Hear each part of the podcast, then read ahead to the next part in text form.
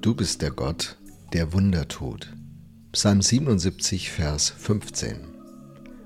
Gott war für mich viele Jahre bestenfalls nur eine Fußnote, eher noch weniger.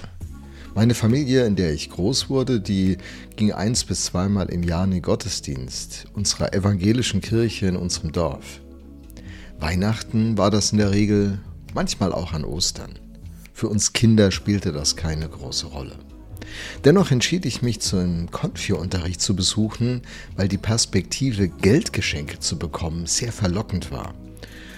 Und die ähm, Rechnung, wie viel Konfi-Stunden für wie viel Geld am Ende, das war eine gute Rechnung. Meine Verwandten beschenkten uns großzügig. Aber Gott, das war nicht wirklich ein Thema in meinem Leben. Genau genommen interessierte mich die Frage auch nicht wirklich ob es einen Gott gibt und ob wir irgendwas miteinander zu tun hätten. Kurz nach der Konfirmation hatte ich einen Sportunfall beim Fußball und musste operiert werden. Und ich erinnere mich, dass das der Moment war, wo ich ein erstes zaghaftes Gebet gesprochen habe, an das ich mich noch bis heute erinnere. Zwei Jahre später lud mich dann jemand in eine christliche Teestube ein. So war das damals in Deutschland, Teestuben kleine Tonschalen, die in die Handmulde passten mit einem Tee, der mal gut und mal nicht so gut war. Aber die Leute dort, die waren soweit ganz nett und beim zweiten Besuch diskutierten wir über die Bergpredigt. Ich meine, ein paar schlaue Sätze zur Bergpredigt, da kann doch jeder was sagen. Und so habe ich auch ein paar Ergüsse an dem Abend beigesteuert. Am Ende wurde es dann irgendwie still. Die Leute begannen auf den Boden zu schauen, hat mich ganz irritiert.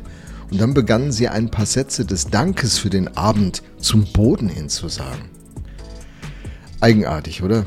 Ich wollte gerade ansetzen und auch was sagen, weil es hat mir echt gefallen. Ich fand die Diskussion nett. Da dämmerte es mir. Das könnte Gebet sein. Freies Gebet. Das hatte ich bis zu diesem Zeitpunkt auch noch nie miterlebt. Von daher war das eine ganz kuriose Situation. Und ganz ehrlich, zum Glück hielt ich da meinen Mund. Aber das war der Moment, wo eine Reise begann. Die Leute in der Teestube waren nicht aufdringlich zu mir im April 1979, als die ersten zarten Kontakte entstanden. Niemand bedrängte mich, aber niemand sagte mir auch etwas wirklich Aufhellendes im Blick auf den Glauben. Aber die Leute waren nett, ich ging immer wieder gerne dahin. Ich fühlte mich mit den Menschen wohl. Es gibt ja so im Englischen einen Satz, der heißt Belonging before believing. Dazugehören, bevor man zum Glauben findet. So war das bei mir irgendwie. Und dann am Himmelfahrtstag 1979, also der 24. Mai, da war ich an dem Nachmittag in meinem Zimmer und dachte über die letzten Wochen nach, über die Menschen und auch über Gott. Gibt es diesen Gott? Ist das eine Realität? Sollte das irgendwie in meinem Leben eine andere Bedeutung bekommen? Und dann, von einem Moment auf den anderen, veränderte sich die Atmosphäre in meinem Jugendzimmer. Und auf einmal fand ich mich auf meinen Knien wieder und hörte mich beten. Gott, wenn es dich gibt, Jesus, wenn du real bist, dann komm in mein Leben. Manches ist bei mir schon schiefgegangen.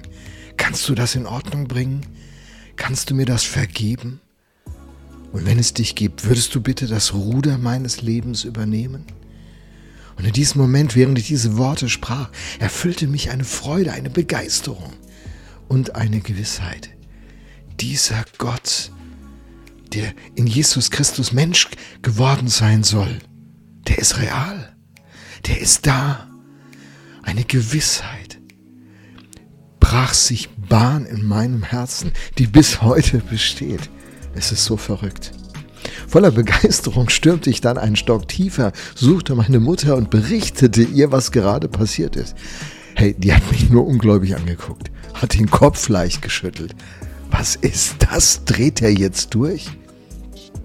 Gott war mir begegnet. Er hatte mich gesucht, ich hatte ihn nicht gesucht. Und er hat mich gefunden. An diesem Nachmittag um 17 Uhr, ich weiß es noch wie heute, begann diese atemberaubende Reise, die mein ganzes Leben auf den Kopf gestellt hat. Du bist der Gott, der Wunder tut. Das ist das große, finale, entscheidende Wunder, mit dem alles begonnen hat.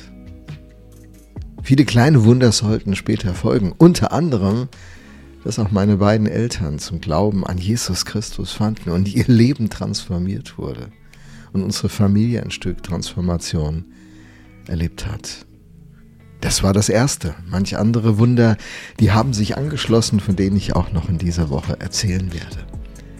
Du bist der Gott, der Wunder tut. Psalm 77, Vers 15.